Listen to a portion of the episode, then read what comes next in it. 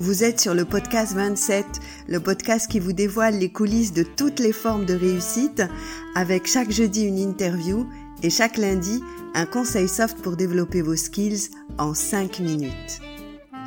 À 36 ans, elle traverse le détroit de Gibraltar en 4 heures 18 minutes. C'est la première maman marocaine à réussir cet exploit comme elle aime le raconter. Elle est aussi Chief Engagement Officer dans un des premiers groupes marocains, Intelsia. Mais où Nadia Benbahten trouve-t-elle la motivation pour accomplir tout cela? Et est-ce qu'au fond, c'est une question de motivation ou d'un autre moteur bien plus puissant? Dans cet épisode, vous découvrirez l'univers particulier de Nadia, fait de choix inattendus, de travail et de poésie. Mais Nadia partage aussi avec vous une véritable session de coaching en communication d'entreprise et construction d'images de marque, toujours dans l'authenticité. Bonne écoute sur le podcast 27.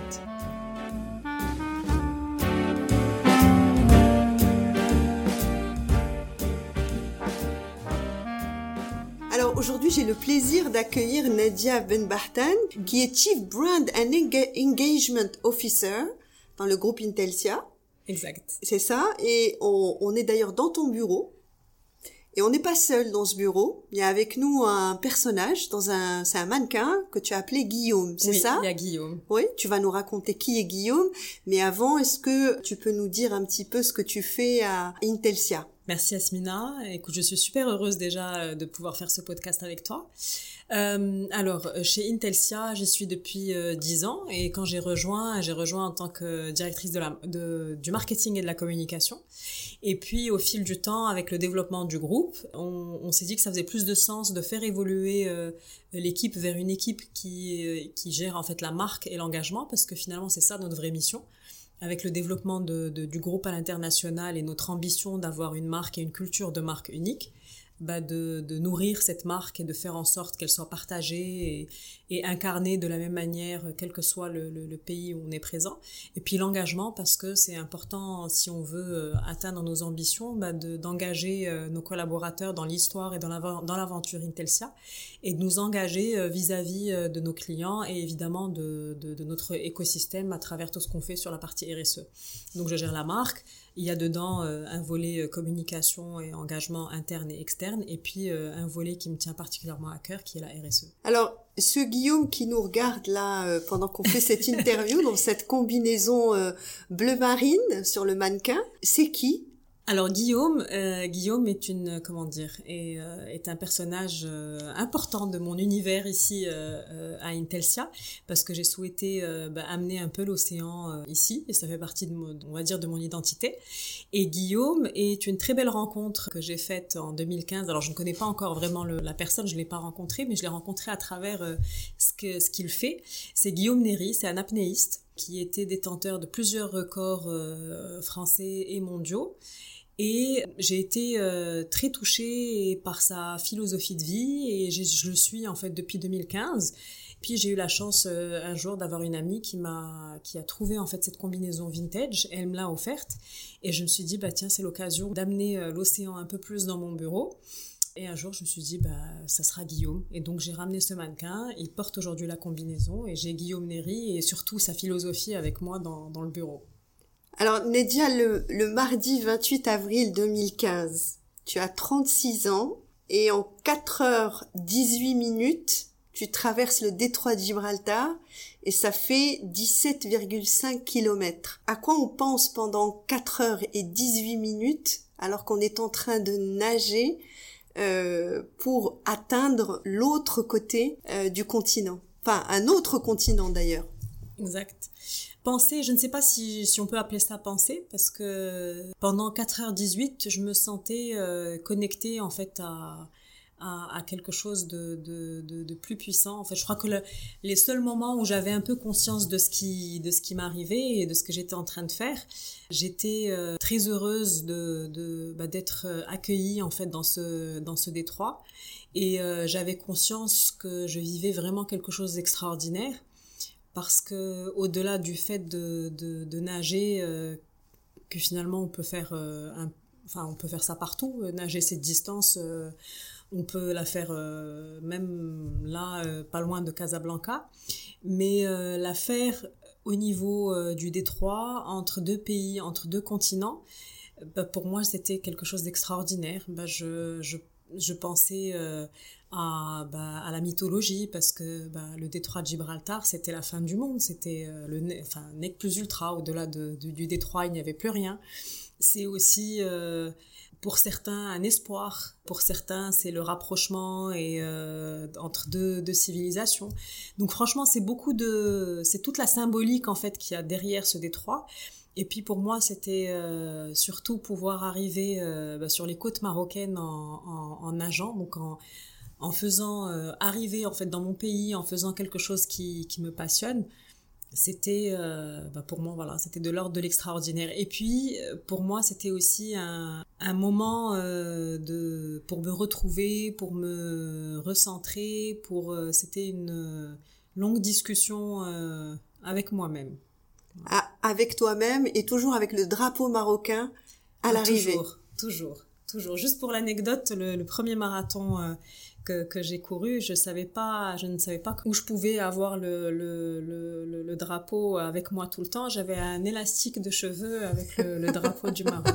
Voilà.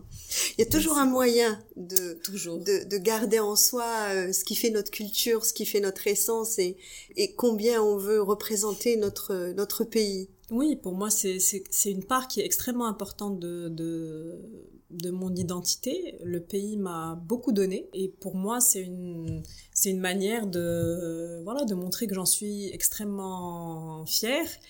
Et au-delà de ça, bah, ça me donne un coup de boost. Je veux dire, de la même manière que, que savoir qu'il y avait mes filles et mon mari qui m'attendaient euh, au retour, par exemple, je savais que le moment où je verrais le drapeau, d'ailleurs, ça s'est arrivé parce que quand j'étais sur le bateau, le bateau qui m'accompagnait, ils avaient deux drapeaux, le drapeau espagnol et le drapeau marocain, à part le, le, mien.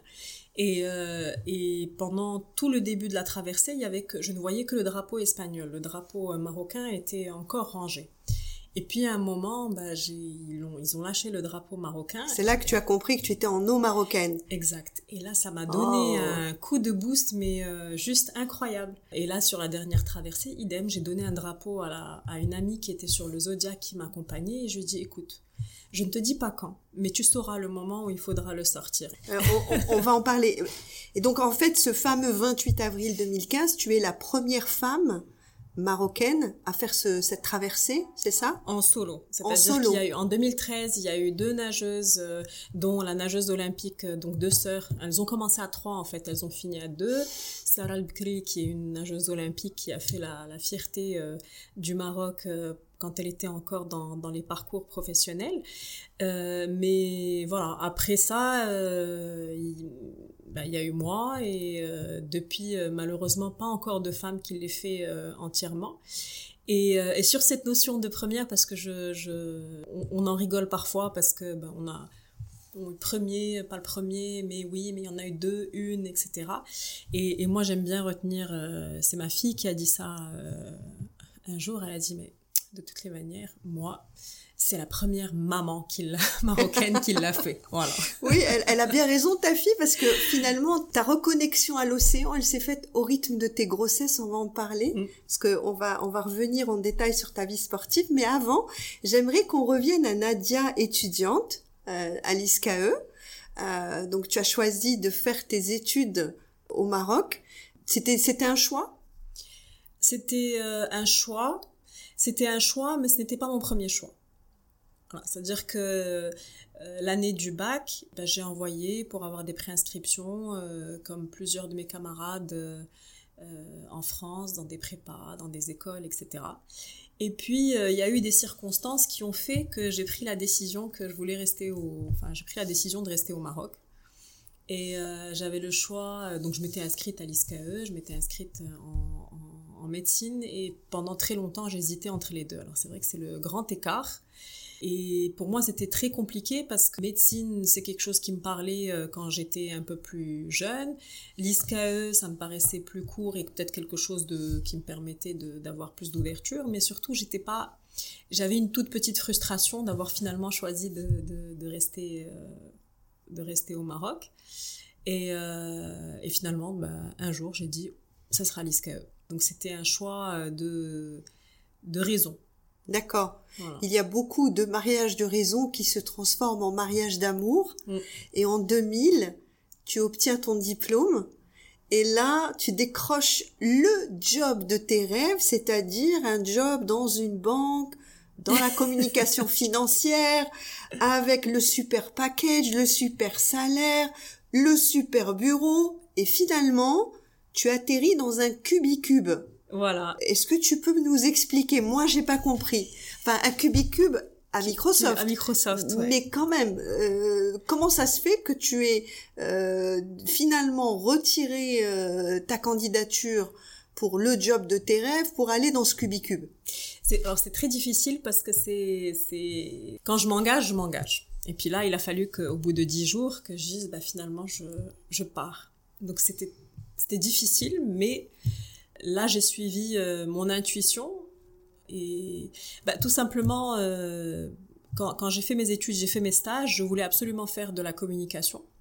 Très vite, j'ai compris que ce ne serait, pas en, en agence, alors que bon, au début, euh, c'était plutôt quelque chose qui m'intéressait. Et puis je me suis dit, j'ai envie de faire quelque chose d'un peu pointu, d'aller dans de la communication financière. Et, donc j'ai eu ce job.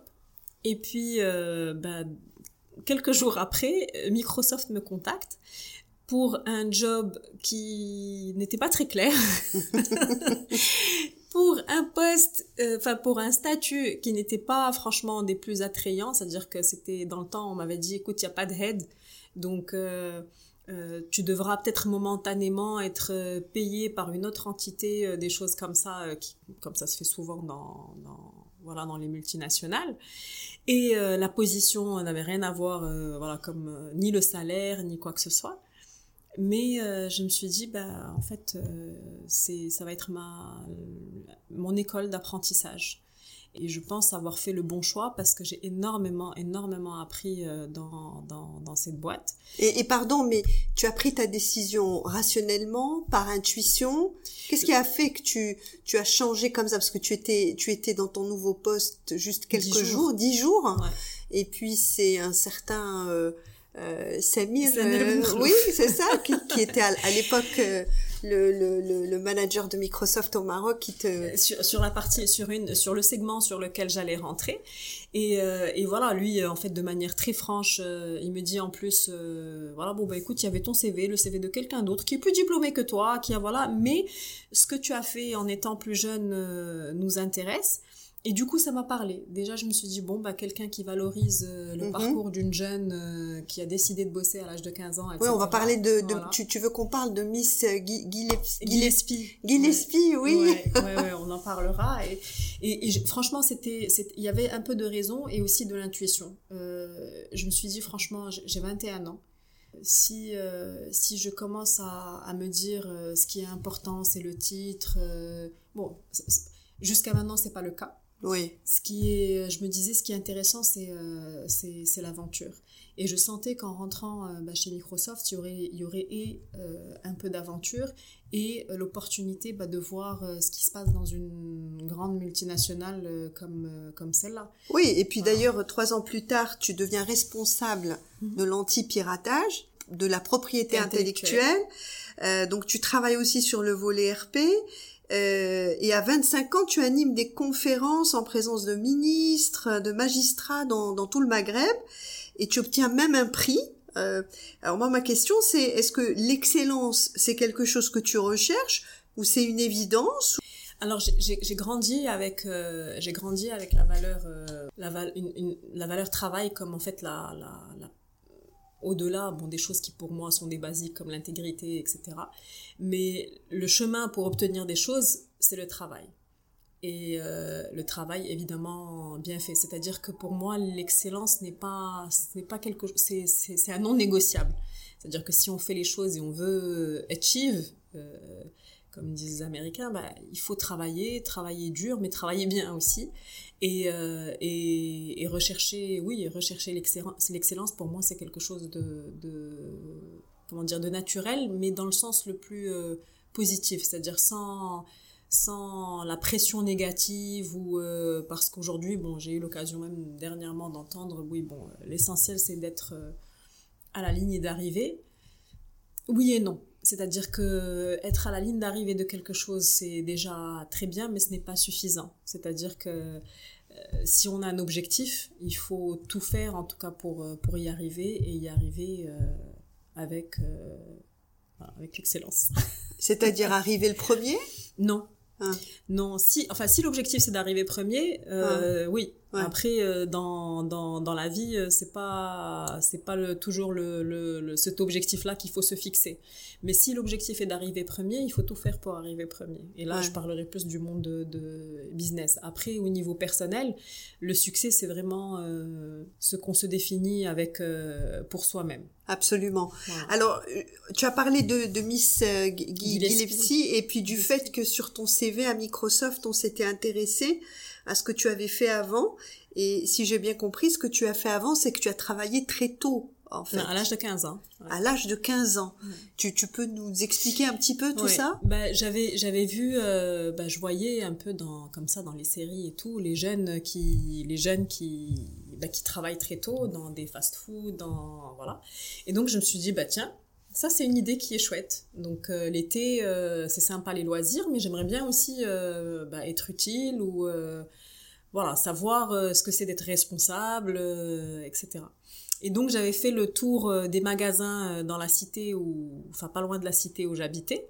Et tu habitais à Casa, c'est ça? Rabat. À Rabat. D'accord. Donc c'était à chaque fois une fin de non recevoir, mais surtout euh, des yeux voilà très surpris de voir une gamine qui débarque et qui dit je veux travailler. J'y vais même gratuitement, hein, juste donnez-moi quelque chose à faire, la poussière, la caisse, ce que vous voulez.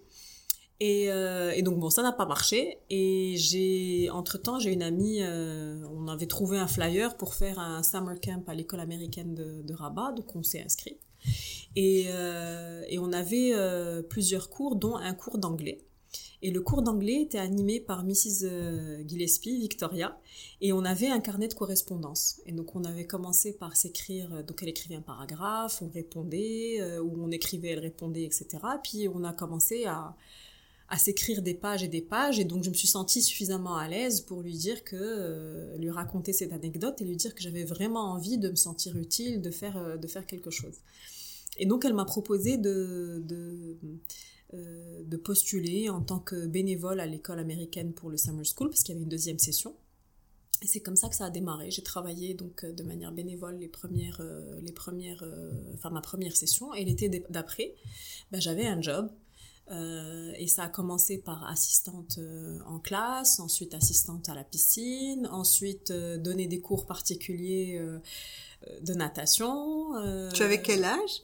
Là, j'avais 16 ans. 16 ans à quelques et, et donc j'avais ma maman qui me qui m'emmenait avec ma planche et les frites et tout ça chez les gens donc je donnais des cours privés à des gamins même à la maison et, euh, et, voilà, donc euh, j'avais une certaine indépendance et surtout j'étais hyper fière de, de, pouvoir, de pouvoir faire quelque chose d'utile. Parce qu'en plus, ce que je faisais, bah, aider des gamins à apprendre à, à nager. Après, j'ai donné des cours d'arabe, de français. Euh, j'ai vendu des pneus. des pneus? Oui, à l'école américaine Non, pas à l'école américaine. Parce que là, je te perds, là. Non, non, non, non. Parce que, alors après, bah, j'y ai pris goût parce que je me suis dit, bah, ça me permet d'être un peu indépendante, ça me permettait de faire des cadeaux. Et donc, je me suis dit, bah, je vais continuer pendant l'année. Et donc, pendant l'année, euh, j'ai fait du tutorat, euh, je me rappelle, pour des enfants coréens euh, qui venaient d'arriver à, à Casa. Euh, et puis un jour, je ne sais pas comment d'ailleurs, j'ai répondu je crois qu'à une annonce et je me suis retrouvée en train d'animer un stand et de vendre des pneus dans, dans un stand. Voilà. Et tu en as vendu beaucoup des pneus? Bah, je sais pas si j'ai beaucoup vendu, mais en tout cas moi je me suis beaucoup amusée. Parce que je me suis dit, il faut trouver une manière un peu fun pour vendre des pneus. Et donc, tu as trouvé une manière de communiquer là-dessus Ah ben oui, je faisais des sketchs. Euh, ah oui, d'accord. Euh, d'accord. Au micro. Alors, en 2006, il est toujours pas question de nage en eau libre. Euh, par contre, il est question de bébé. Oui. Et puis, il est question, puisque tu as ta première fille euh, cette année-là, et là, euh, tu te remets au sport avec euh, la course à pied. Ouais. Exact, parce que j'avais eu, j'ai eu ma fille et j'ai eu 18 kilos aussi qu'ils ont. Ouais, c'est les, dommages collatéraux. ah mais je me trouvais magnifique. J'étais très très voilà jusqu'à ce que épanouie ah, comme très, voilà très largement épanouie et, euh, et, et une fois que j'ai eu ma fille bah il y avait euh, ces 18 kilos et je me suis dit bon bah peut-être que je vais chercher un moyen peut-être de, d'être moins épanouie de ce point de vue-là. et j'ai commencé à courir et euh, j'ai couru euh, des, des, semi-marathons. Et deux ans après, j'ai eu ma deuxième fille. Et euh, avec ma deuxième fille, je ne suis, ben, je voulais pas revivre en fait les, les, les 18 kilos. Et c'est ça vraiment qui m'a poussée à... Je marchais beaucoup. Euh, j'ai même essayé de courir au début et puis on m'a expliqué que ce n'était pas très malin. Donc j'ai commencé à nager. J'ai repris en fait le chemin de la, piscine, même si j'ai jamais jamais nagé en club ni quoi que ce soit.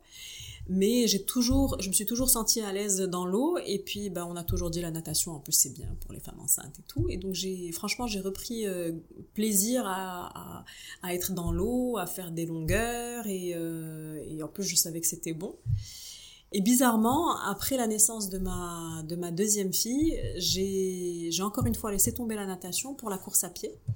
Et là, je me suis, euh, je me suis mise à courir un peu plus longtemps et j'ai préparé mes, mon premier marathon. Et en finissant le marathon, j'étais, alors j'avais une très forte conviction, c'est que j'aimais les sports d'endurance. Euh, j'aime bien toute la phase de préparation qui exige de la discipline, etc. Quelque chose qui va bien avec euh, mon, mon, mon, tempérament. Et, euh, et puis j'ai adoré courir. Mon premier marathon, c'est 3h56, je crois. Et 3h56 de, de, franchement, mais vraiment où je me suis, je me suis beaucoup amusée. Et, ah, excuse-moi de te couper, mais pour les personnes qui sont pas sportives. Mm en quoi à 3h56 à courir, on s'amuse et ça fait du bien? Je, Explique-nous. Ah bah, moi, franchement, je me suis amusée parce que c'était à, à, à, Paris et c'était c'était une méga fête. C'est-à-dire que je me suis arrêtée euh, par moments pour danser parce qu'il y avait des, des, groupes de musique. Et puis surtout, à l'arrivée, l'arrivée est juste euh, incroyable. Et puis comme j'avais sur mon euh, dossard mon prénom et que je courais seule, j'étais parmi les, enfin, au moment où on arrivait, j'étais, je crois, une des rares qui courait euh, toute seule. Et, euh, et, et j'arrive et puis euh, voilà, je veux dire quand tu entends quelqu'un qui crie au micro et voilà Nadia qui arrive avec son méga sourire. voilà, je veux dire c'est génial et puis les gens qui t'encouragent sur le sur le parcours et puis surtout c'est l'aboutissement aussi de plusieurs semaines d'entraînement et c'est un peu quelque part euh, saisir comme, comment on peut prendre le contrôle sur son corps et sur son mental, non? C'est ça, c'est en faire un. En, fait, dans ces dans ces disciplines, je pense que dans les disciplines sportives de manière générale, euh, mais en, mais l'endurance rajoute en fait cette dimension mentale, euh, on va dire qu'il faut qu'il faut travailler peut-être un peu plus euh, parce parce qu'il faut la faire tenir sur la durée. Et, et, voilà, c'est en fait on devient on devient copain avec son corps pendant pendant toute la partie de pendant toute la préparation. Euh, parce qu'il faut il faut lui dire il faut le choyer, il faut le pousser euh, parfois un peu plus. Et puis euh, voilà et puis le jour de d'une course bah, c'est c'est un peu comme une un peu comme une consécration. C'est c'est la récompense de, de, de tout ce qu'on lui a demandé de faire auparavant? Il y a ça, mais il y a aussi, euh, alors parfois ça se passe pas toujours, euh, euh ce n'est pas toujours une récompense. Il y a, il y a, il y a, il y a des fois aussi où euh, où tu te retrouves à parler à tes gens, mais tu leur dis, écoute, s'il vous plaît, ne me lâchez pas maintenant. On s'est entraîné dur, il faut y aller. C'est c'est les gens qui décident ou c'est le cerveau? C'est c'est alors il y a, y a, deux choses parfois c'est c'est important il faut s'entraîner pour le mental enfin pour le la tête qui qui décide mais quand on a des, petites, euh, comment dire, des moments de faille, c'est important aussi de savoir que des jambes ou des bras qui sont entraînés sont capables aussi de se, de se mettre en mode pilotage automatique. En tout cas, moi, c'est ma manière de, de, fonctionner. Quand j'ai des moments euh, de doute, je me dis, écoute, ton corps, c'est ton allié. Et donc, euh, ils savent, ils ont déjà fait ça, ils sont préparés pour ça, et donc fais leur confiance. Ils sont programmés. ouais, ils vont y aller. D'accord. Et, et, pour moi, le sport, euh, alors on en parlait la dernière fois dans, dans un autre cadre, mais pour moi, c'est tout aussi valable dans, dans l'émancipation en fait des femmes. Pour moi, le sport est une, est une manière de se réconcilier et vraiment de devenir, euh, de, de, de, devenir euh, ami et de faire de, de son corps euh, son, son allié son allié et pas un ennemi pour les autres non. aussi. Ah oui, alors clairement. c'est clairement, c'est-à-dire que alors j'ai fait du, du j'ai fait du, du, karaté étant étant Mais ceinture marron ceinture marron ouais. étant plus jeune et, et, je pense que c'est la première des choses qu'on vous enseigne c'est que c'est qu'on n'est pas là pour faire mal aux autres ouais alors tu changes deux fois de, de job et puis en juillet 2012 tu intègres Intelsia après tout un parcours dans des multinationales. Et pourquoi tu choisis un groupe marocain cette fois-ci? Hmm. J'ai choisi une aventure. J'ai choisi une aventure et franchement, je suis extrêmement fière des, de, des trois boîtes que, j'ai faites avant. Très fière et très reconnaissance de tout ce que j'ai appris euh, dans, dans chacune d'elles. Après, intégrer Intelsia, pour moi, c'était euh, euh, la chance de pouvoir euh, avoir, euh, comment dire, être plus proche et, mieux, euh, mieux évaluer l'impact que je pouvais avoir, que ce soit sur au sein de l'entreprise ou sur mon environnement. C'est-à-dire que moi, quand je suis rentrée ici, beaucoup de gens m'ont dit oui, mais tu passes de multinationale à une boîte marocaine et dans le métier du call center. Je dis en fait, à ce stade, pour moi, rejoindre une groupe, un, un, groupe marocain, c'est une fierté. Et je suis très, je, vraiment, c'était, je pense à un moment dans mon parcours, c'était nécessaire que ça arrive. Et c'était cohérent? Tu nages toujours avec le drapeau marocain? Marocain. Voilà. Et, et, donc il y a une vraie cohérence finalement là-dedans. Voilà. Et puis surtout, je, je, je, ne viens pas non plus, euh, je rejoins pas un groupe marocain euh, qui n'avait pas de vision ou c'est-à-dire que je n'ai pas fait, je n'ai pas, je n'ai pas poussé le bouchon jusqu'à dire bon bah je veux travailler dans une boîte marocaine et basta. Mais je rejoins une entreprise où il y avait déjà une. Il y avait une rive à atteindre. Exact. D'accord. Et oui. Merci pour le parallèle. et oui parce que en 20 ans, Intelsia qui est un groupe leader dans l'outsourcing euh, performe à une vitesse juste incroyable. Moi j'ai eu le, le, le bonheur de collaborer avec Intelsia il y a quelques années de ça. Et en arrivant ici, j'étais mais complètement bluffée par euh, la Worldwide Moroccan Company que c'est devenu. Et, euh, et, je suis allée faire un tour aussi sur euh, votre site qui est, qui est génial. et les chiffres donnent le vertige. en 20 ans, 40 000 collaborateurs, 17 pays, 85 sites un chiffre d'affaires de 700 millions d'euros, c'est ça? Mm -hmm. euh, We dream, we care, we do, ça c'est clair, c'est votre euh, motto. Et tu es la Chief Brand and Engagement Officer, je vais y arriver, euh, depuis euh, août 2015. Tu as été décoré par Sa Majesté le Roi euh, du WISAM. En 2019, tu es reconnu parmi les 30 professionnels de la communication à suivre en Afrique par l'Africa Communication. Tu es considérée parmi les 50 meilleures nageuses en eau libre au niveau international. Moi, je suis une fan du podcast de Léa Salamé. Je sais pas si tu l'écoutes, Femme puissante. Et puis, tu sais, elle pose la question aux femmes. Elle dit, est-ce que vous êtes une femme puissante? Est-ce que tu es une femme puissante, Nedia? Écoute, je ne sais pas. Je ne sais pas. Je ne sais pas. Moi, ce que je peux te dire, c'est que, c'est que quand j'ai des convictions, je vais jusqu'au bout. Et plus j'avance dans le temps, plus euh, plus j'aime bien faire des choses qui sont cohérentes avec avec ces convictions là. Alors est-ce que euh, je vais transformer ma question et là où tu te sens la plus puissante, c'est quand tu es en train de faire euh, ta nage en eau libre, quand tu es en train de faire une traversée, ou euh, c'est quand tu pilotes la communication de d'Intelsia. Alors je vais je vais te faire une confidence. Il y avait il y a eu une jusqu'à une période très récente où je, je séparais en fait les deux mondes. Parce que j'avais l'impression que quand je nageais ben, j'étais euh, euh, comment dire euh, c'est vrai quand je nage j'ai pas peur j'ai pas peur parce que j'ai j'ai pas par parce que je me sens invincible mais parce que j'ai j'ai confiance j'ai confiance Et, euh, et puis, bah, quand je bossais, bah, c'était mon job. Je me dis, bon, bah, je, j'ai des compétences, j'ai, etc. Et puis, euh, une, une, certaine rencontre m'a fait comprendre que finalement, dans l'un et l'autre, je suis la même personne. Et que bah, les, compétences auxquelles je faisais appel quand j'allais nager, bah, c'est les mêmes auxquelles je fais appel sans le savoir quand, quand, quand je travaille. Et j'ai appris avec le temps de réconcilier un peu les deux. Et, finalement, le résultat est déjà, je suis plus en paix, euh, on est plus en paix avec soi-même parce qu'on a l'impression à un moment qu'on est un peu schizophrène. Et finalement, je me suis rendu compte que le point commun entre les deux, c'est euh, c'est la passion. C'est-à-dire que j'ai il y, a un moment, il y a un moment où je rentre dans une comment dire dans une espèce de bulle. Quand il y a quelque chose qui me fait vraiment vibrer, qui me, fait, qui, qui me passionne, je rentre dans une espèce de bulle et, tout devient naturel, la recherche de, de, de, de l'excellence, de, mais, mais surtout de prendre plaisir de, de, dans ce que je fais sur, sur le chemin, etc.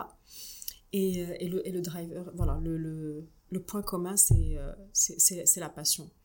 Et alors, c'est vrai qu'au niveau du boulot, c'est il y a des choses qu'on fait euh, qui, qui, passionnent, il y a des choses qu'on fait parce que c'est nécessaire. Mais j'essaye de plus en plus de, en tout cas, de faire en sorte que d'investir le, le, plus gros de mon temps dans, dans, ce qui me passionne. Quand, quand tu, tu parles la préparation de, de, tes, de tes traversées, tu, tu parles la notion de courant et de vent et qu'il faut choisir sa bataille. Il faut choisir est-ce que je vais me battre contre le courant ou contre le vent? Euh, au travail Est-ce qu'on choisit euh, Est-ce qu'on peut choisir euh, sa bataille? Alors, on, peut peut-être parfois ne pas avoir le choix, mais on peut choisir l'énergie qu'on met dedans et comment on aborde. Comme, bah, comme face à un courant. Il y a des fois où certains courants nécessitent qu'on y mette un peu de force et d'énergie pour, pour y aller de manière frontale, parce que c'est le seul moyen. Et il y a des certains courants où on se dit, bah, je vais le contourner, ou je mhm. vais passer en dessous, and it's okay. C'est-à-dire que ça, ça, on est toujours la même personne, avec les mêmes compétences, avec la même force, parce qu'on a, on a tendance à, en tout cas, à, voir beaucoup euh, dans le monde professionnel, euh, les gens, selon leur capacité à, à tenir des, des, des, rapports de force. Et, et ça, c'est quelque chose que, que l'océan m'a appris c'est que il faut même si on peut pas choisir sa bataille, il faut être smart sur comment est-ce qu'on les sur comment on les aborde. Parce que quand on fait de quand on nage en fait des longues distances, la clé c'est de préserver son énergie. Et donc je pense que même au, boulot, il faut être smart sur ça et savoir comment aborder les batailles auxquelles on doit, on doit faire face ou les challenges qu'on doit relever, que ce soit en interne ou que ce soit des challenges externes. Ou les, ou les ignorer. Voilà. C'est une manière aussi de... C'est une autre manière de, de, de, de, les affronter. Et d'ailleurs, tu dis aussi que quand il y a une vague, ce qu'il faut, c'est plonger dedans. Pourquoi ça? Tu peux nous expliquer? Parce que il faut être, et c'est important d'être conscient aussi de, de, de, de ce qu'on est et de ce qu'on a en face. Quand on a une vague qui fait 2 mètres ou 2 mètres et demi et qui a en plus des courants, si vous vous la prenez euh, sur euh, sur la tête et ou que vous ne plongez pas suffisamment, ben en fait vous êtes pris dans dans un espèce de tourbillon et puis c'est la machine à laver et puis euh, et puis là c'est le risque de d'avaler d'avaler de l'eau, d'étouffer, de ne pas pouvoir remonter à temps, de de paniquer, de manquer de de, de, de souffle. Et donc bah, quand il y a une vague très haute, il faut plonger très bas et euh, pour éviter en fait de se prendre euh, dans la figure toute sa force. D'accord. Quand je t'ai demandé euh, une citation qui, qui te marque, tu, m'as parlé de Cousteau et tu m'as dit, très jolie citation d'ailleurs, la mer, une fois qu'elle a jeté son sort, tient pour toujours dans son filet d'émerveillement. Pourquoi cette citation? Parce que elle est, elle est. Alors je suis tombée dessus, mais vraiment par hasard. Je ne savais pas que c'était de, de, de Cousteau et j'étais d'ailleurs tombée dessus la première fois en anglais. Et euh, parce qu'elle représente vraiment ce que j'ai vécu euh, quand j'ai traversé le détroit. Pour moi, il y a eu un, il y a eu un, un, avant et, et après euh, avril 2015, parce que j'y suis allée vraiment par challenge je me suis dit, je veux me mettre à l'eau libre et puis je veux traverser le détroit. et donc, je l'ai abordé par le, prisme sportif. Et en sortant, en sortant de, en finissant en fait la, la traversée, quand les gens me posaient la question de ce qui s'était passé, de ce à quoi j'ai pensé, etc., au début, j'étais même incapable de raconter. Donc, euh, bon, je racontais ce, que, ce qui venait comme ça. Mais j'ai vraiment ressenti une très, très, très, forte connexion que je n'ai jamais ressentie euh, auparavant. Une sérénité euh, sur laquelle je, n'arrivais pas à mettre, à, à, mettre de mots. Et, voilà, et depuis, bah, j'ai une relation euh, avec l'océan qui est pour moi euh, très très unique. C'est-à-dire que euh, quand je, quand je ne me sens pas bien, bah, l'océan me répare. Quand je suis heureuse, bah, je suis heureuse de me retrouver dans l'eau. Quand j'ai besoin de, de, me connecter, de me ressourcer, bah, c'est dans l'océan que je trouve, quand je trouve tout ça. Et il y a une, d'ailleurs, il y a une un, poème de Ilya Aboumadi où il dit un moment, voilà, où il parle de quelqu'un qui effectivement est, est, un peu perdu, euh, qui, qui, qui, avance et qui ne sait pas où il va, et il va un moment pour poser des questions à, à l'océan. Pour, euh, pour chercher, euh, pour chercher des réponses. Et pour moi, c'est devenu, en fait, c'est passé de, d'un de, d'un challenge sportif à une relation, enfin à quelque chose, à une expérience quasi spirituelle c'est une, rencontre avec euh, ton plus profond toi-même. C'est euh, c'est c'est plus plus du tout. Enfin, ça reste important d'atteindre la rive, mais la traversée est elle-même une atteinte d'une autre rive en fait. Exactement. C'est c'est c'est à dire que finalement les entraînements, le le il y a toujours le challenge, mais pour moi c'est un prétexte. Et, euh, et vraiment, j'ai vécu. Euh, alors, ça n'arrive pas à chaque fois, mais j'ai eu la chance de vivre des, des moments de grâce qui je cherche encore franchement comment ah oui? comment les bons mots pour être juste. Euh, c'est voilà. Pour moi ce sont des, des, des, moments de grâce. Alors de temps en temps pour essayer d'expliquer je comment je me ressource je dis voilà c'est comme dans les dans les films de science-fiction on voit le héros euh, qui reçoit de l'énergie de quelque part. C'est c'est c'est il y a il y a ça mais il y a aussi cette cette connexion euh, à voilà, à plus grand. Euh, euh, Cette communion à la vie. Il y, a ça aussi. La, la... Et, et d'ailleurs, dans, en tout cas dans ma manière de, de nager, c'est ce que je cherche. J'essaye de, de nager euh, la, avec la manière qui va le plus me permettre de, bah, de me fondre dans, bah, dans l'eau. En fait, encore une fois, l'idée, c'est pas de batailler contre, mais c'est de nager avec. De nager avec et, et, et, je pense sincèrement que dans et c'est ça qui est formidable en fait dans les éléments euh, comme l'océan ou, ou la montagne, c'est qu'on comprend véritablement le sens de, de, de se faire accepter. C'est-à-dire que si, si l'océan décide que c'est pas le bon jour pour euh, ou pour une raison ou une autre, il ne veut pas de toi ou la montagne ou voilà, on n'y arrive pas. Ouais. C'est un lien encore une fois avec ton titre à Intelsia, gagner l'engagement. Je veux dire, euh, c'est c'est c'est à peu près bon, c'est faire des des des liens à l'emporte-pièce, mais pas tant que ça, parce que finalement c'est une intelligence émotionnelle que tu mets en place pour pouvoir intégrer un univers et faire que cet univers s'intègre au tien. Mm. Et ça, tu... tu le dis joliment. J'ai pas fait exprès, hein. Alors, tu as une autre citation de Cousteau que tu aimes beaucoup, euh, et tu dis, alors, attends, j'essaie de me faire à mes nouvelles lunettes, là, comme je t'ai expliqué. Euh, alors, c'est, il faut aimer la vie, même dans ses formes les moins attirantes. Et je vais pas te faire le plan de quand on est une femme, qu'on a des enfants, nanani, nanana, d'accord, mais quand même, euh, la question que moi que je veux te poser, c'est après une journée de travail, d'habitude, les gens normaux, ils ont envie de rentrer chez eux, peut-être d'aller faire aller 45 minutes de tapis ou une petite marche ou quelque chose comme ça, et puis après c'est la douche, dîner et au dodo. Toi, tu pars faire des entraînements mm. très tard le soir. Alors, je fais très tard le soir et puis maintenant, je, je, fais très tôt le matin. Ouais, alors, c'est, euh, je crois que tu fais une, différence entre détermination et motivation. Ouais. Pour toi, il y a quelque chose, c'est différent. La détermination et la motivation sont pas deux choses euh, identiques. Non, parce que je pense qu'on peut être déterminé sans avoir toujours la motivation. C'est-à-dire que ça, je voudrais vraiment que tu nous l'expliques parce que ça aiderait beaucoup. On est on n'est pas loin là de la fin de l'année. Mm.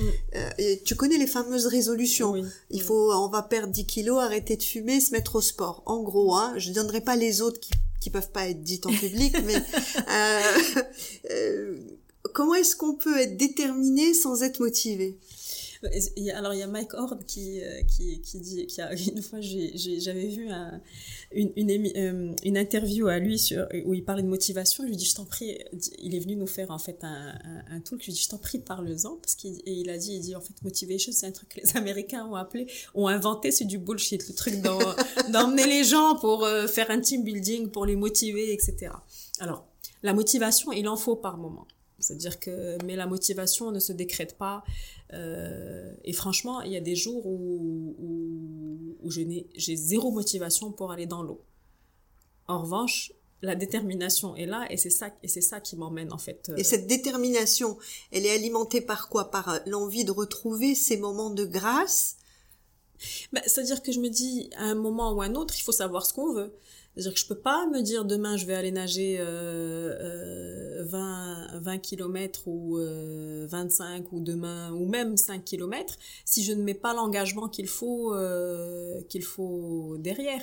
C'est-à-dire que pour moi le enfin je vais dire une banalité mais mais l'objectif est tellement plus important que que le, le, moment de souffrance, euh, parce que c'est une souffrance de se, réveiller, de se réveiller euh, quand il fait, euh, je sais pas moi, 4 degrés ou 10 degrés, ou juste parce qu'on a juste encore envie de traîner un peu au lit. tu te réveilles à 4 heures du matin, toi, c'est ça 4h30, 5h. Ah oui, pardon, non, c'est, c'est la grasse mat, là. alors, alors, en ce moment, c'est 5 heures. La dernière fois, c'est vrai qu'on discute avec une amie et on disait, on lui dit, ah, demain, on a moins chouette. Au lieu de 5 heures, on se retrouve, on se réveille à 5 h 15 voilà. Mais franchement, le, ce qui, ce qui au, bout, ce qui, ce qu'il y a au bout est tellement, euh, comment dire, est tellement plus, euh, tellement rewarding que je me dis, bah. C'est pas cher payé. Ouais.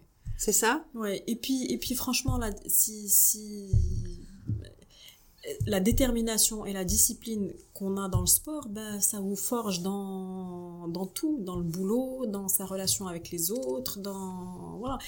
franchement, ne serait-ce que parfois faire fonctionner certaines relations, ben, je sais pas, avec quelqu'un de proche, une amie proche ou un mari ou X ou Y, franchement, c'est pas toujours, euh, c'est pas toujours évident. Après, euh, une dispute avec une amie chère euh, qui vous dit quelque chose de, voilà, et, il, franchement, après, est-ce qu'on est motivé euh, d'aller parler à quelqu'un qui vous a peut-être manqué de respect, ou etc. Mais si la relation, elle est importante, bah, vous allez faire l'effort euh, de travailler cette relation, euh, en fait, si, Si on est déterminé à préserver cette relation, on va faire l'effort. On va faire l'effort. Et, et, franchement, la motivation, elle vient après. C'est comme l'histoire de la passion. Je veux dire, on se réveille pas un jour en se disant ah bah je suis passionnée par ça. La passion, elle se nourrit aussi de, de bah, du temps et de l'énergie qu'on met dans quelque chose. Ouais, elle se mérite. Mm. Elle, se, mérite. Mais après, elle, elle nous le rend encore plus. Mais bien sûr. Bien sûr. moi, franchement, je veux dire, je, ce que je dis souvent, moi, je suis partie pour euh, euh, la première fois que je suis allée nager, j'ai pris mon sac à dos pour aller passer un week-end euh, dans un coin. Je ne savais même pas que ça existait euh, en, en Espagne. J'ai rencontré des gens mais extraordinaires qui m'ont ouvert la voie sur d'autres euh, d'autres endroits pour aller nager. Et puis je me retrouve parce que j'avais envie de, de, nager, que je me suis entraînée et c'était franchement pour mon plaisir, in fine. J'ai traversé le détroit et voilà tout ce qui m'est arrivé depuis ça valait bien euh, quelques semaines d'entraînement. quelques semaines, voire, voire, quelques mois en fait. Alors il y a un, un, sportif aussi que tu admires beaucoup, c'est Mohamed Ali. Pour, Pourquoi? Parce que c'est quelqu'un... Alors d'abord, parce que je trouve que, que la boxe, c'est un sport qui est, bah, qui est magnifique. Ah, il y a, y a des projets là-dessus, dit à la boxeuse Ouais, bah, je, me, je me suis essayée, mais bon, la boxe gentille. Les gants et tout, euh, en salle, il y a quelques années déjà. Mais voilà, parce que je, je, je pense que c'est un sport qui, très élégant, contrairement à... Enfin, si on, a, si on dépasse un peu la, la, les premières... La, la boxe est un sport élégant. tu, tu peux m'expliquer ça? Bah, Parce que euh, il faut en même temps euh, de la force, euh, et puis voir parfois ces masses musculaires se déplacer avec enfin voilà c'est de la danse quoi. Parfois quand on les voit sur le sur le ring comment comment comment ils bougent avec cette légèreté c'est c'est comment dire ça semble paradoxal avec le, le, le tas de muscles et le côté un peu très comment dire qui peut paraître un peu violent etc et puis, ben voilà, c'est des. Et en même temps, ils dansent, ils sont légers. Euh, on ne peut pas boxer en étant. Un balourd. Voilà. Ouais.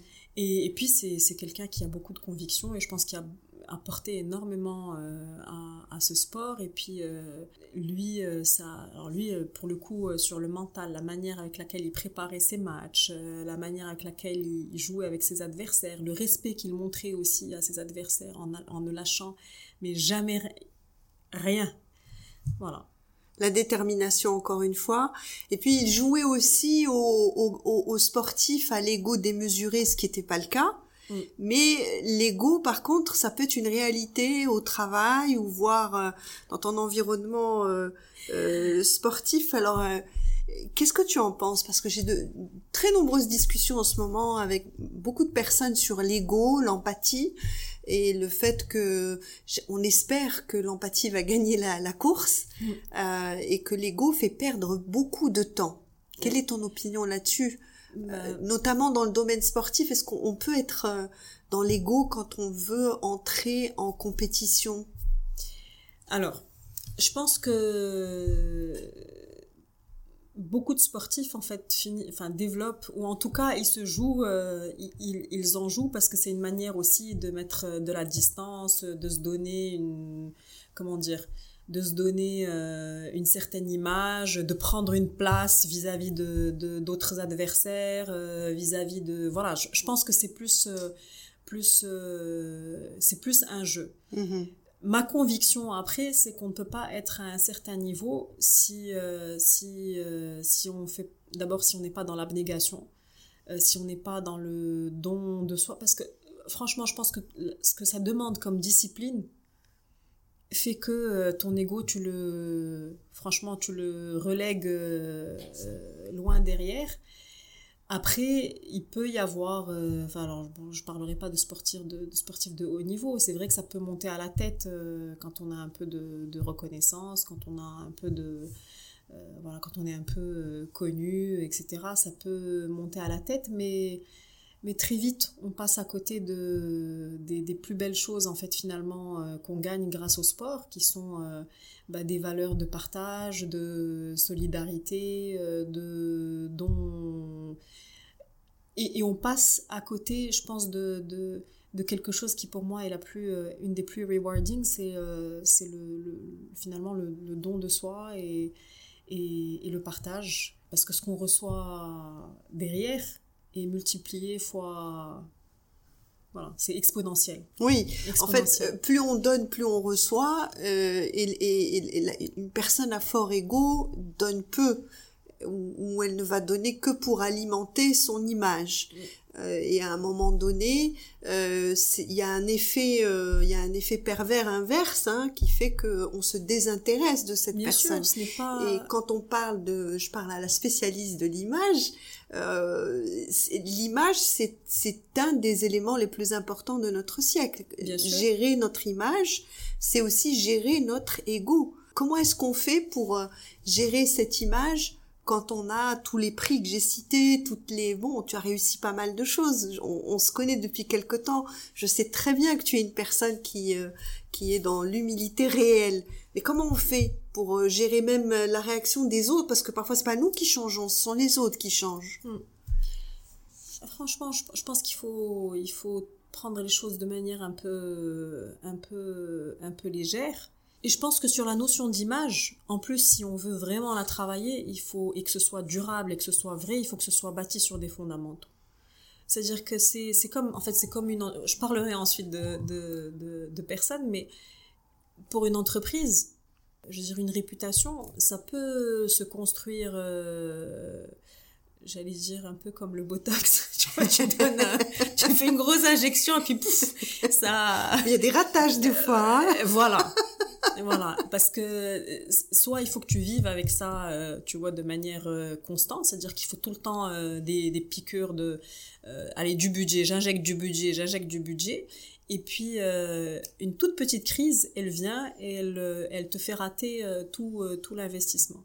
Alors qu'une réputation qui se construit sur des fondamentaux qui sont authentiques, franchement, il arrive à un moment où vous n'avez même plus besoin, vous, de faire d'efforts pour pouvoir entretenir en fait la réputation ou l'image que vous avez envie de, véhiculer. Et je pense que pour les personnes, c'est la même chose, c'est-à-dire qu'à un moment, il faut se dire je j'abandonne mon image aux autres et je leur laisse. Il y a ça, mais aussi se dire en fait, je, les gens sont intelligents. Je veux dire, c'est c'est j'aurais beau, euh, enfin on a beau essayer de construire euh, une image, de contrôler, etc. Les gens ne sont pas bêtes il, il, voit, il décode, euh, et, donc ne serait-ce que pour ça, il faut rester dans, dans, dans l'authenticité. Et puis pour moi, il y a une deuxième chose qui est, qui est aussi très, j'ai envie de dire, très égoïste, c'est aussi pour être en paix avec soi-même. Je veux dire, on est, on est ce qu'on est, euh, il faut se respecter et, finalement, ben, les, gens, les gens, ils sentent. Les gens, ils sentent quand vous êtes dans l'authenticité. Et je vais le dire peut-être en, en arabe. Je pense que quand on est dans, dans l'authenticité, etc., tu n'as pas besoin de... de Don't speak about yourself, let people do it. Ils le feront mieux que... que... C'est ça. Et c'est plus vrai, plus... Encore une fois, même si, si on le fait de manière euh, égoïste, c'est tellement comment dire, plus, ça a tellement plus de valeur que de, de, de, de fanfaronner. Et franchement, moi, en ce qui me concerne, moi, je, je, moi, j'ai une, je me dis franchement, les jets, on pas, quoi. Je veux dire, c'est, c'est, encore une fois, je suis allée euh, pour quelque chose de, de, pour mon propre plaisir et je n'ai eu que des choses que j'estime, que des petites choses, enfin, petites, certaines plus grandes. Euh, c'est que de l'extraordinaire qui m'arrive. Donc, mhm. euh, Et alors, le, le 30 juillet, c'est la Pink Wave. Mm. Euh, j'ai regardé la, la vidéo. Alors la, la Pink Wave, c'est en l'honneur de ta tante, la Rahma euh, Khadija Ben Bahdan, qui a qui s'est battue contre le cancer et mm. malheureusement qui, qui en est qui en est décédée et euh, tu décides de connecter Tarazout à Agadir euh, au profit de l'association Les Amis du Ruban Rose. Euh, je crois que tu crées le mouvement de Pink Wave avec avec des amis. C'est 5h20 de presque 7 heures. Voilà, c'est au départ 5h20 et ça devient 7 heures parce qu'en fait avec la mer on sait jamais. c'était 20 km de prévu, c'est devenu 24, il y avait les courants, il y avait les vents et en fait j'ai vu une vidéo de toi quand tu arrivé et bon euh, dans un podcast qui est pas filmé parce que j'ai pas envie qu'on filme mon podcast mais euh, on peut pas voir mais sincèrement euh, j'avais des frissons et j'en ai encore quand je quand je t'en parle. Quand j'ai vu ce petit bout de femme euh, c'est toi euh, t'es pas un petit bout de femme mais quand j'ai vu ce petit bout de femme tremblotant sortant de l'eau en arrivant sur la rive à qui on met une couverture de survie qu'on allonge euh, à qui on met un petit peu d'oxygène, qui se lève, qui reçoit un bouquet de fleurs. Et j'ai pas su sur ton visage si c'était de l'eau de mer ou si c'était des larmes. Et c'était c'était tellement touchant que en fait c'est vraiment en regardant ces images-là que je me suis dit en fait elle le fait pas pour le défi. Euh, non, il y a autre chose.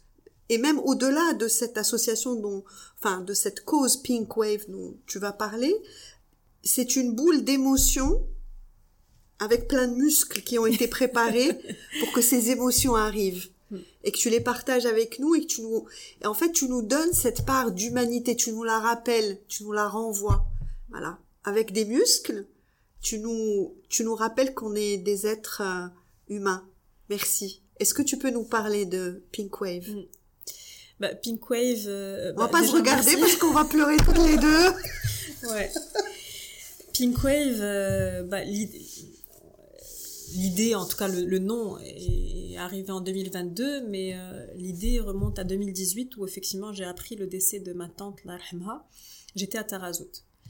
Et, euh, et, quelques jours avant, on a eu un, un échange très tendre, très elle savait en fait. Elle savait qu'elle qu'elle était en train de partir. D'ailleurs, elle attendait juste qu'une tante, que sa sœur la, rejoigne, et elle est partie euh, deux jours après. Euh, et donc la veille du départ pour Tarazout, elle m'appelle, elle me dit écoute voilà, euh, je te dis au revoir. Et donc bah, évidemment je lui dis ce qu'on dit aux, personnes, mais non, accroche-toi, etc. Mais elle savait. Et elle me dit écoute tu sais moi je pars en étant sereine pour deux raisons. la première j'ai eu beaucoup d'amour et la deuxième, c'est que tu me connais. J'ai toujours fait ce qui me, ce qui me tenait à cœur. Et donc elle m'a dit, voilà, je pars. Elle me dit, je t'aime beaucoup. Euh, on a toujours eu une relation un peu spéciale. Et elle m'a dit, voilà, c'est mes deux recommandations pour toi. C'est cultive l'amour autour de toi. Et, ne laisse jamais tomber ce qui te tient à cœur et ce qui te passionne. Euh, ne laisse jamais personne venir te dicter euh, voilà, ce qu'il faut, ce qu'il faut pas quand il s'agit de choses en fait qui sont importantes et pour toi. Et donc quelques jours après, euh, on apprend euh, bah, bah, qu'elle, avait décidé de partir, enfin qu'elle était partie. Et, donc j'étais à Tarazout et donc naturellement, bah, je vais, je vais à la plage et là je regarde et je me dis, bah, comment je lui dis au revoir? Ça fait des, ça fait des mois et des mois que je l'avais pas vue. Et euh, je me suis dit, bah voilà, un jour je nagerai euh, Tarazout à Agadir pour elle. Je n'avais aucune idée ni de la distance, ni des courants, ni quoi que ce soit. Et puis finalement, le projet est resté en, comme ça, entre parenthèses, et j'ai une, une collègue qui, qui, connaissait cette histoire. Et donc cette année, euh, pour mon anniversaire, elle et d'autres personnes de mon équipe sont venues, ils m'ont dit, voilà, on t'offre un billet d'avion et deux jours à Tarazout, mais à condition, c'est que tu nages entre Tarazout et Agadir. Elle m'a dit c'est pas possible, il faut le faire. Et donc au début, je, bon, évidemment, j'ai été extrêmement touchée. Et puis je me suis dit, bah voilà, c'est, euh, on dit que les vagues, euh, je leur ai dit, euh, les, c'est le vent qui crée euh, les vagues et c'est eux qui ont créé Pink Wave. Ils ont été le vent de Pink Wave. Et, et donc, euh, bon, quand, après j'ai commencé à regarder d'un peu plus près, je me suis rendu compte qu'il fallait quand même une organisation un peu plus, un peu plus costaud que, que ce qui avait été prévu. Et euh, donc j'en ai parlé à, à la fédération de, de marocaine de, de, sauvetage, donc qui ont accepté tout de suite de, de m'accompagner. Et puis un jour, j'étais avec euh, des partenaires, mais qui sont aussi des amis, et je leur dis voilà ce que je finalement je vais faire cette traversée, et voilà toute l'histoire. Et donc Maria euh, de Bonsaï me dit euh, mais pourquoi tu le ferais pas pour bah, pour une pour une association? Et je lui dis écoute Maria, tu me connais, je suis dans le give back depuis 2015, mais j'ai toujours été dans pour, pour les jeunes, pour les femmes, dans le mentorat, les, enfin, du, coaching, des choses comme ça, euh, bénévoles. Et euh, je dis là, c'est franchement, c'est très très personnel. C'est mon histoire euh, personnelle. Je je vais pas vais pas mentir. Je ne me suis jamais évidemment je suis extrêmement touchée par cette cause, mais je ne me suis jamais euh, investie. Et je lui dis moi j'avais un motto en fait que, que je dis toujours aux, jeunes ou aux jeunes femmes en particulier. Je leur dis bah make your wave. Euh, on dit souvent aux jeunes, il faut pas faire de vagues, euh, surf sur la vague. Je dis non, créez votre propre vague. Elle m'a dit, mais tu sais, c'est pas incompatible. Je lui dis, ok, bah, si tu veux. Euh, je lui dis, tu sais, c'est mon métier, moi, la marque, l'engagement, la com et tout ça, mais quand il s'agit de moi, c'est un peu compliqué. donc, je, voilà. Et donc, elle, elle s'est mise avec son équipe à réfléchir. Euh, donc je lui dis, il faut que je trouve une association à soutenir. J'ai tout de suite pensé à la Tefa et les Amis du Ruban Rose parce que j'adore l'énergie qu'elle met et surtout son approche où elle est dans le soutien des, euh, des femmes qui sont atteintes du, du, du cancer, qui n'est pas du tout avec une approche euh, misérabiliste ou voilà évidemment c'est très très dur, mais elle est vraiment dans, dans toujours dans, dans l'espoir et d'ailleurs son motto c'est vive la vie et, et je me suis dit c'est complètement cohérent avec ce, que, avec l'état d'esprit de ma tante qui, qui adorait euh, recevoir, faire la fête. Tout était euh, occasion à danser, à faire de la musique. À célébrer la vie. À célébrer, même ses funérailles. Elle a demandé de la musique pour ses funérailles. Voilà. Et donc, euh, il y a eu tout un élan de vraiment de générosité de la part de d'amis, de gens que je ne connaissais pas forcément, etc. Et donc on a créé un collectif et, très vite on a monté l'opération Pink Wave. Et pour moi, ça a été une autre première parce que je, là, ça, fait longtemps que je ne nage plus uniquement par défi sportif, mais là, il y a une autre dimension qui s'est ajoutée que j'avais franchement sous-estimée mais euh, les larmes que tu as vues à la fin, ben, je les ai eues au début. Euh, j'ai pleuré avant de partir, j'ai pleuré un peu avant de, d'arriver sur la plage. Et puis en arrivant, en voyant ma sœur, en voyant la Tefa Shrif, ben, pour ma sœur et moi, c'était aussi une manière de faire notre deuil. lui dire au revoir. Euh, lui dire au revoir. Moi, pour moi, c'est 7 heures. J'ai nagé quasiment 7 heures et c'était quasiment 7 heures pour lui dire au revoir. C'est-à-dire, j'ai commencé, mais vraiment en pleurant, parce qu'en plus, il y avait un grand moment d'émotion, parce qu'on me disait qu'il y avait des gens qui suivaient, la Tefa qui me disait qu'il y avait des, des dames, et pour moi, ça c'est. Voilà, des dames qui étaient euh, en soins intensifs, qui envoyaient des messages de soutien pour dire merci de penser à nous, de faire ça pour euh, les amis du ruban rose, etc. C'est. Euh, voilà, c'était une vague d'émotions et, donc j'ai beaucoup pleuré au début. Après, je me suis remise dans ma bulle parce qu'il fallait quand même euh, voilà, nager. Et, euh, et quand j'étais presque arrivée à, à, Agadir, euh, j'ai eu un moment de très doux, très serein. D'ailleurs, pour moi, je pense, enfin, pour moi, c'était un cadeau et, je pense que je me suis dit à ce moment-là, euh, je pense que c'est ma tante qui m'a envoyé ces petits rayons de, de, soleil parce que c'était couvert pendant toute la traversée. Et donc, à un moment, j'ai eu froid. J'ai eu vraiment froid. Et puis, euh, presque en arrivant à Gadir, il y a eu un petit moment euh, comme ça où il y a eu ces, ces, rayons de, de, soleil. Et, puis, l'arrivée à, à, à Agadir, bah, ma sœur, la Tefa Shrif, ben, on, on, on, le sent et, et c'est important de, c'est très important de le dire parce que euh, quand on quand on tape ton nom sur euh, Google, on voit première femme, euh, Grand Prix, 50 premières, etc. Et en fait, moi, ce qui m'a touché, c'était ça. Mm. Et c'est là que j'ai compris la raison d'être de, de, de ta nage mm. en, en eau libre. Mm. la raison d'être, c'est une femme libre qui nage en eau libre pour euh, pour alimenter ses, ses beliefs les plus profondes et, et pour être dans le give back. Mm. Euh, et, et, là, on se regarde toutes les deux. Je vais remettre mes lunettes parce que sinon, on va pas y arriver. Allez, on va parler un petit peu de Corto Maltese parce que dans le bureau de Lady Avenbartan, il y a aussi une photo de Hugo Pratt. Et euh, donc, tu es une fan de, de Corto Maltese c'est le marin aventurier, c'est le romantique par excellence, c'est le pirate qui croit en la générosité, en l'héroïsme. Et, et, justement, tu as évoqué tout à l'heure les give back. Ça revient très très souvent dans les interviews que je fais. Euh, Rachid Yazami en parle. Euh, Nabil Hafad aussi, il en parle de l'importance de mentorer, de donner, de donner ne serait-ce qu'un peu de temps aux gens Dis-moi, tu es, tu es le corto féminin alors mais j'adorais Faudrait rajouter un tableau dans ah, ton bureau. Là, là, franchement, ce serait, bah, parce que il a, voilà, puis c'est, surtout euh, une âme libre. Oui.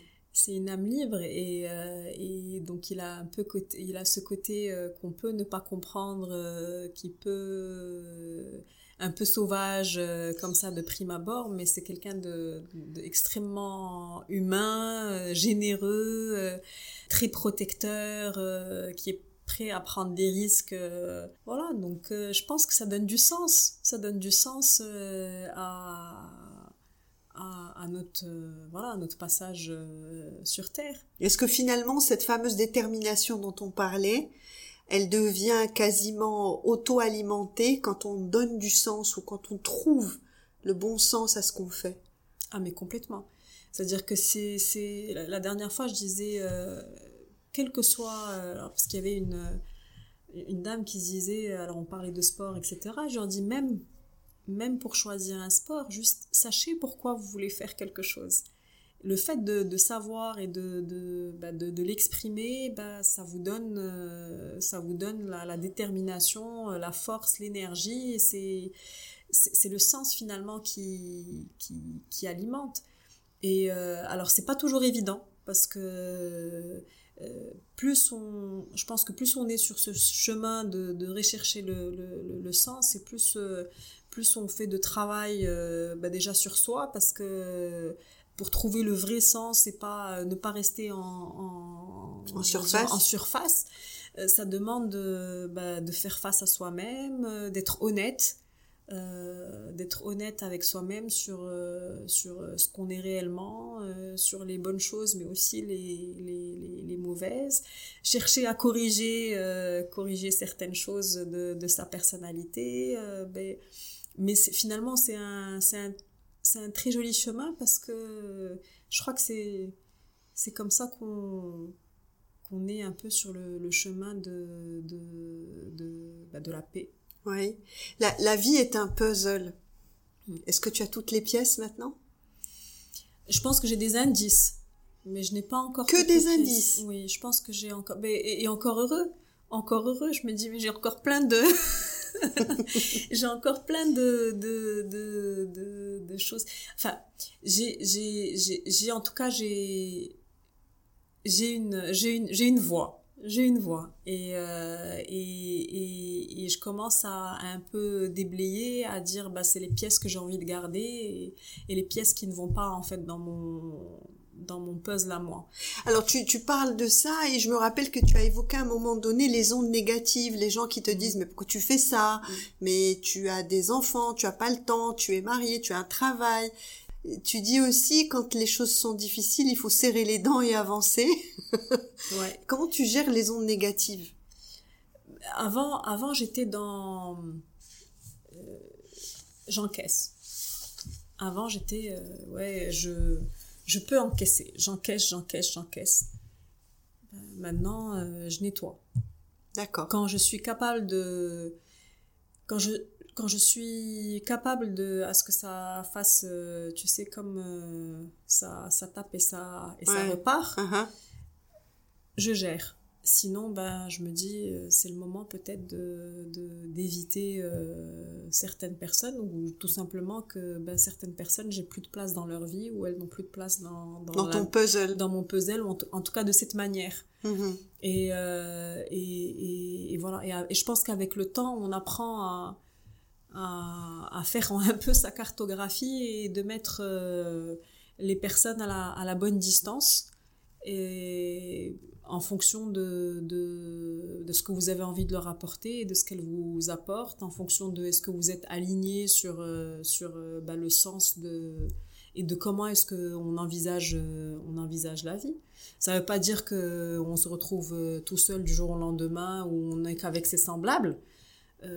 non, parce que je pense que ce, serait presque un, manque de, de, tolérance quelque part. Mm-hmm. C'est-à-dire que, mais c'est juste de de mettre euh, alors je, comment le dire sans quand je dis en fait mettre chacun à sa place c'est-à-dire que je pense que tous les gens qui sont autour de nous ont un rôle à jouer ou jouent un rôle mais il faut juste leur donner euh, euh, donner l'importance à leur rôle qui est qui, est, la, bonne et qui mhm. est voilà et qui est qui est juste qui est juste pour soi et, et je pense qu'il faut pas il faut pas en avoir peur. Est-ce qu'il y a quelque chose que tu aurais fait différemment dans ton travail ou dans ton parcours euh, sportif? Franchement, non. Parce que dans mon parcours sportif, évidemment, j'aurais j'aurais eu euh, maintenant j'aurais été euh, beaucoup plus jeune, je me serais accrochée pour entrer dans, dans un club de de, de, de natation. Et en même temps, je me dis, mais peut-être que si j'avais fait ça, j'aurais pas la relation que j'ai aujourd'hui avec euh, avec euh, avec l'océan. Et j'aurais pas découvert ça. J'aurais peut-être fait de, de, de la compétition euh, à un niveau qui est ce qu'il est. Et, mais j'aurais pas j'aurais pas je ne serais pas en train de vivre ce que je suis en train de, mm-hmm. de vivre. Donc alors évidemment on, on, a toujours dit bon bah sur certaines sur certains moments j'aurais pu réagir différemment ou mais finalement, avec du recul, je suis très heureuse des, des, bons moments et même des moments les plus difficiles que j'ai eu à vivre dans, dans, ma vie, que ce soit en tant qu'étudiante ou, ou certaines phases professionnelles. Parce que bah, c'est comme ça aussi qu'on... Pour moi, je pense que ce qui a été salvateur, c'est juste qu'à un moment, j'ai regardé, euh, j'ai regardé aussi ces moments difficiles et je me suis réconciliée aussi avec ces moments difficiles. Et, euh, et je me suis réconciliée aussi avec ce que j'aurais pu, euh, ce qui aurait pu, enfin ce que je pensais être des mauvais choix. Parce que finalement, c'est ce qui m'a amené là où tu es, là où je suis. Et c'est quoi, c'est quoi une vie réussie? Alors là, tu me poses une colle. Moi, pour moi, une vie réussie, Bon, de toute façon, c'est impossible de la faire avec euh, un flashback parce que, bon, à moins qu'on se retrouve quelque part et euh, que je te dise, bon, bah écoute, finalement, ma vie. Euh, écoute, moi, pour moi, ce qui, ce qui est important, c'est que. Et pour moi, c'est ça, en fait, une vie réussie, c'est qu'à tout moment, je suis. Je, je, sois. Je sois, en fait, en harmonie avec, avec mes, mes convictions. Je crois que. Et avec mes valeurs pour moi, c'est fondamental. Je crois que les moments où je suis la plus, la plus malheureuse, c'est quand je sens que je suis dans, dans des comportements ou euh, dans des actions que, voilà, qui sont contraires à, à, mes valeurs. Et, voilà. Alors c'est vrai que parfois ça demande de certains, en tout cas de les, pour certains, ce, ce sont des sacrifices, mais pour moi, c'est euh, et, souvent au niveau professionnel, on est parfois confronté à des situations où tu te dis bon, est-ce que je, est-ce que je, je j'agis comme ça, comme ça je suis perçu comme quelqu'un de, de, de, fort ou est-ce que, je contourne la vague? Ou est-ce que je contourne ou est-ce que je vais euh, accepter qu'on me dise ah mais c'est une gentille? Euh, qui pour moi est un compliment au passage. Mais, au Maroc, c'est pas un compliment parce qu'on dit mskina, euh, mskina elle est gentille. mskina, elle est gentille, oui. Et, et, voilà, et je me dis, moi, là, pour moi, une vie réussie, comme je disais, en fait, c'est difficile parce qu'il faudrait tout vivre pour euh, avoir du recul, mais je pense que c'est au jour le jour. Je me dis, ben, en fait, je suis dans, on va dire, dans un chemin, dans, je suis en train de réussir, en tout cas, mon chemin, c'est parce que je suis cohérente avec, avec moi-même je crois que le, plus dur, c'est de, bah, de se regarder et de se dire, bah, ton comportement, il n'est pas, il n'est pas conforme aux valeurs que, bah, que tu as envie d'incarner. De, ouais. Si je te dis, euh, euh, te raconter enfin qu'il faut aimer la vie. Et l'aimer même et aussi. Le temps est assassin. et on porte avec lui. Le rire des enfants. Le Mistral gagnant. Le temps est assassin en quoi? Le temps est assassin dans le sens où euh, bah, il nous fait vivre euh, des épreuves, bah, il passe et on, sent que des choses nous, nous échappent. Il emporte des gens, il emporte euh, parfois des, des parts en nous, parfois justement dans ces épreuves-là, il peut emporter parfois des, un côté un peu enjoué ou nous durcir un peu. Donc il peut, c'est en ce sens qu'il peut pour moi être euh, assassin. Un dernier mot, Nadia? Bah, Il faut aimer la vie. Malgré tout ça. Et euh, ouais, bah, je, je pense que c'est, c'est. Enfin voilà, il faut aimer la vie parce que c'est un. Encore une fois, je vais, je vais dire des choses qui sont, qui sont, qui sont banales, mais on a une, on a une chance Franchement, c'est une chance énorme. Et quoi qu'il arrive, il faut, il faut en sortir quelque chose de bien. Quoi qu'il arrive. on peut avoir l'impression qu'on bah, qu'on est, qu'on est contraint de, de, faire un choix plutôt qu'un autre, euh, de d'avoir quelque chose qu'on enfin de ne pas avoir ce qu'on veut mais même si on n'a pas ce qu'on veut en apparence ou en tout cas à un moment T, il faut faire en sorte que finalement ça devienne euh, la plus belle chose qui nous arrive dans la vie. Ta prochaine traversée, Nadia Je la cherche. Ah oui? Je la cherche. Là, bientôt, je vais nager à Dakhla. Le 30 Je vais nager à Dakhla, mais c'est dans le cadre d'un événement euh, organisé, euh, le Morocco Swim Trek, pendant quatre jours. Euh, c'est un événement qui me tient à cœur parce que euh, c'est le premier événement d'eau libre au Maroc et qui se passe à Dakhla. Euh, je veux dire, il y a, un jour où on nage tout le long des dunes blanches, donc c'est juste extraordinaire. Et il y a plein de gens qui viennent de différents pays. Donc c'est plus un moment euh, de, connexion avec d'autres nageurs et puis surtout d'être dans un endroit aussi euh, magique. Puis c'est un peu la colonie de vacances pour grands. ah oui? Quatre jours. Mais oui, on est on est comme des grands enfants euh, avec les, défis tous les jours et puis se retrouver et se raconter. C'est Je crois que vous dormez pas beaucoup en fait. Hein ben, c'est pas mal la fête. on a une alors on a une nuit en bivouac. D'accord. Voilà, un grand bivouac à plus de 100 personnes. Et là aussi, c'est magique parce que voilà, tu te réveilles, tu es face à la, à la lagune et juste à côté de, de, la dune. Donc, c'est que de la magie. Donc, ça, je vais y aller euh, en tant que marraine aussi de l'événement euh, depuis 2015. Euh, et puis, les amis, ce sont des amis qui l'organisent. Mais je cherche encore la prochaine traversée. Alors, je voulais juste te poser une question, Nedia. Il y a sûrement au Maroc ou ailleurs des jeunes filles de 14-15 ans euh, qui regardent la mer comme ça et qui se disent euh, tiens ça, ça, ça, me parle. Euh, des filles ou des garçons d'ailleurs. Quel est le conseil que tu leur donnerais? C'est euh, bah, c'est de suivre leur intuition et de bah, de d'y aller.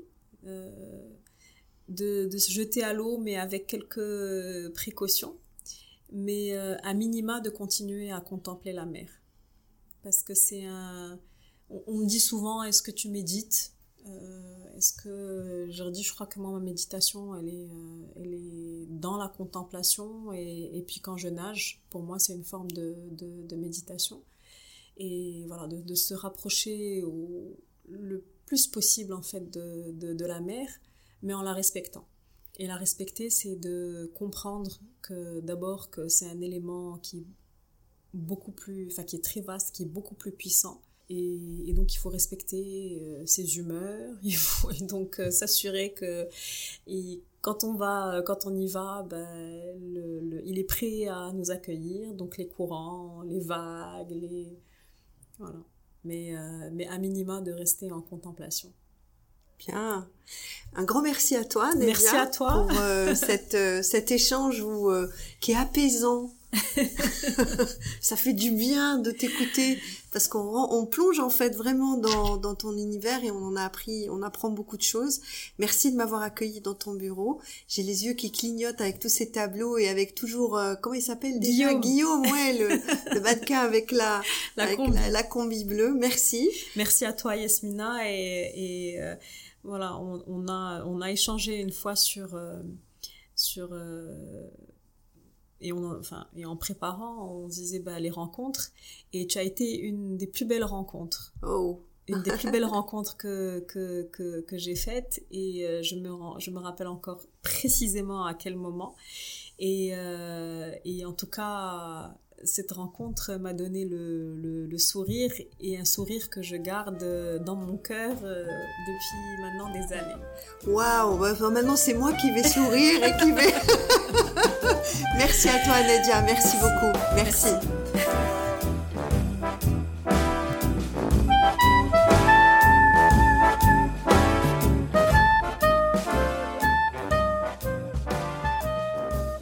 Je vous l'ai dit, chaque réussite a son propre ADN.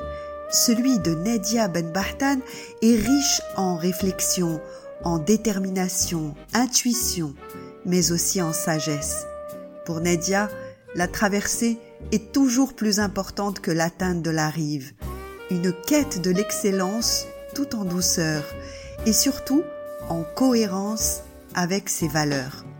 Toujours sous le regard de Guillaume, en combinaison bleue dans son bureau. Je vous dis à la semaine prochaine pour une nouvelle interview sur le podcast 27.